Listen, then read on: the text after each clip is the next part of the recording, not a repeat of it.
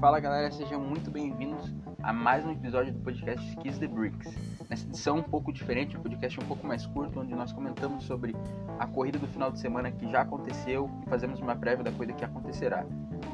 Nesse episódio nós vamos falar sobre a etapa do final de semana passado, que ocorreu no Alabama, no circuito de Barber Motorsport Park. A corrida teve 90 voltas e durou 1 hora e 52 minutos. Tivemos duas bandeiras amarelas e oito voltas sob as bandeiras amarelas. A margem da vitória, a diferença do primeiro colocado para o segundo, foi de 0,402 segundos. E nós tivemos 10 mudanças na liderança. Alex Palou foi o campeão dessa etapa e ele foi o terceiro piloto a estrear pela equipe Ganassi e, e vencer a primeira prova de estreia. Se, é, antes dele, apenas o Michael Andretti e o Dan Weldon tinham feito isso.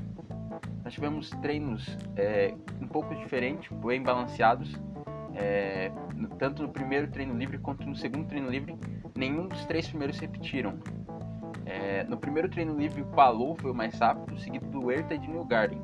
No treino 2 foi o Alexander Rossi quem foi o mais rápido, seguido do Marcus Ericsson e Scott Dixon.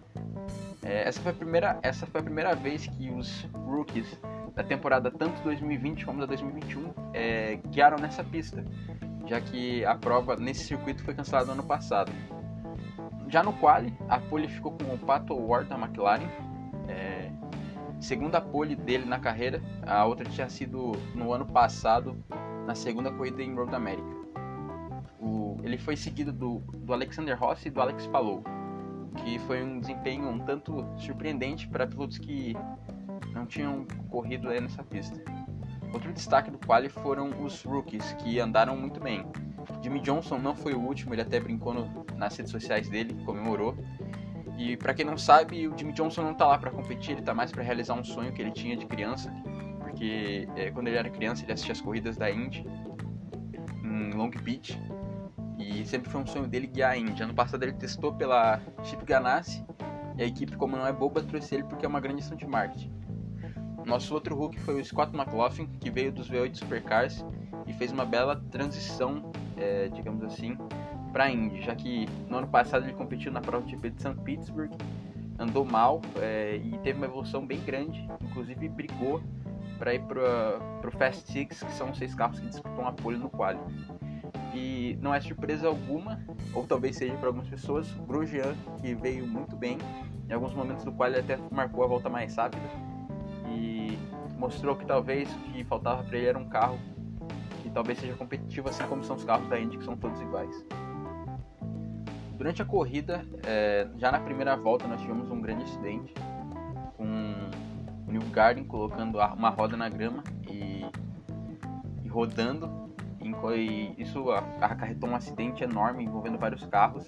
E já ali eliminou o New Garden e Ryan Terray. É, outros pilotos que não terminaram por conta desse acidente foram o Cotton Worth e o Felix Rosenqvist. É, eles voltaram para os pits, tentaram reparar seus carros, mas tiveram que abandonar porque não foi suficiente.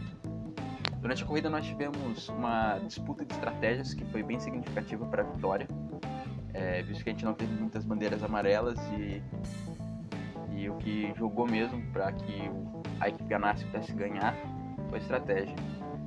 É, o piloto espanhol Alex Palou optou, ele, Scott Dixon e Will Power optaram pela estratégia de duas paradas, onde eles economizaram mais o carro durante boa parte da prova e até no final tiveram que economizar combustível para não ficar sem. Já o Alexander Rossi e o Pato Ward optaram pela estratégia de três paradas, onde eles tentavam andar o mais rápido possível em todos os stints para que, para que na última parada eles já tivessem aberto uma vantagem tão grande para os outros competidores que eles mesmo fazendo uma parada extra voltassem na frente.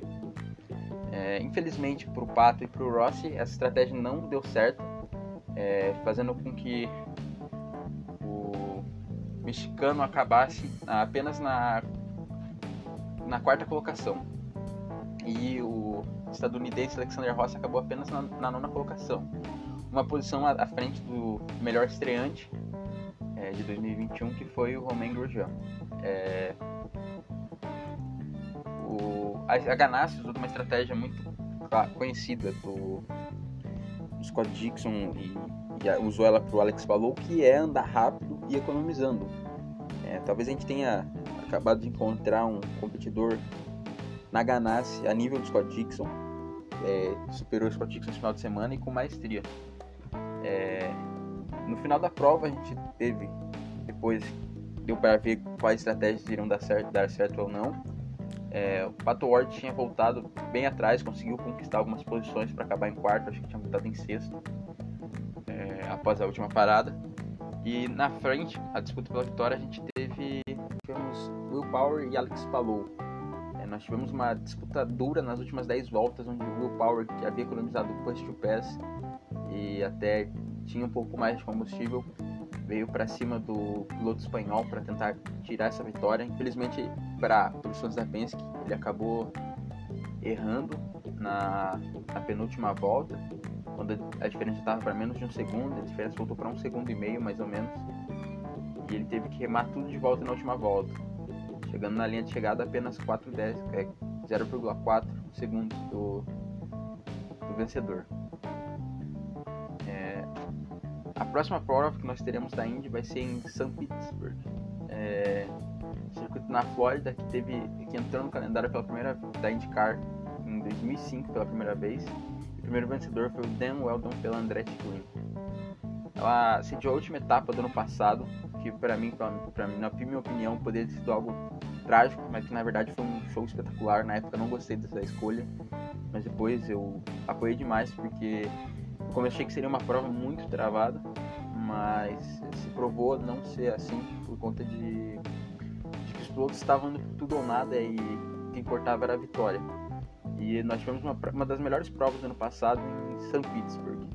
Esse ano ela não vai ser a prova de encerramento, vai ser, vai voltar ao começo do campeonato, então nós podemos esperar os pilotos um pouco mais cautelosos em relação a ultrapassagens e tudo mais.